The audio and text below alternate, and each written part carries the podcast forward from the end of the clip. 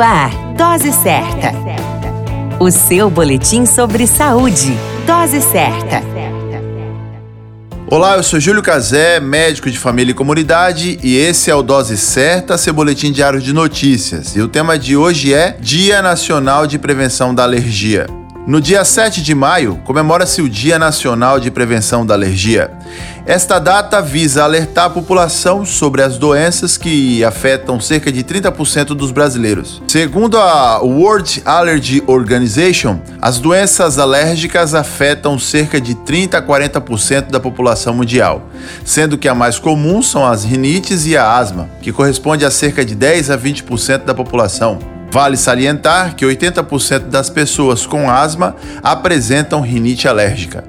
A baixa umidade do ar, característica do clima nos meses de outono e inverno, favorece o aumento de alergias respiratórias e de pele, principalmente em crianças, idosos e portadores de doenças crônicas. Um dos fatores de risco que mais contribui para a ocorrência de rinite alérgica é a predisposição familiar, associada ao índice de poluição das cidades. Outras causas importantes são as substâncias químicas, como perfumes, as tintas, os produtos de limpeza, inseticidas, ácaros e pelos de animais domésticos, que podem irritar as vias aéreas, trazendo espirros, o corrimento nasal semelhante à coriza, coceira e obstrução nasal.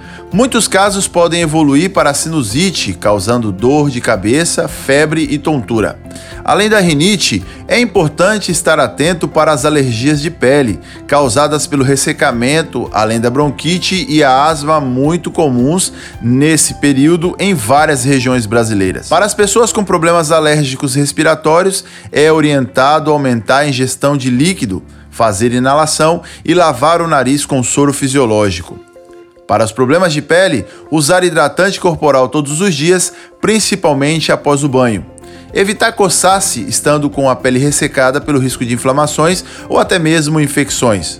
Outra dica é: não abuse de banhos quentes demorados. Se no seu caso as alergias são intensas, é necessário um acompanhamento médico frequente. Cuide da sua saúde e compartilhe essas informações para outras pessoas que precisam. A qualquer momento retornamos com mais informações. Esse é o Dose Certa, seu boletim diário de notícias. E eu sou o Júlio Cazé, médico de família e comunidade. Dose Certa, o seu boletim sobre saúde. Dose Certa.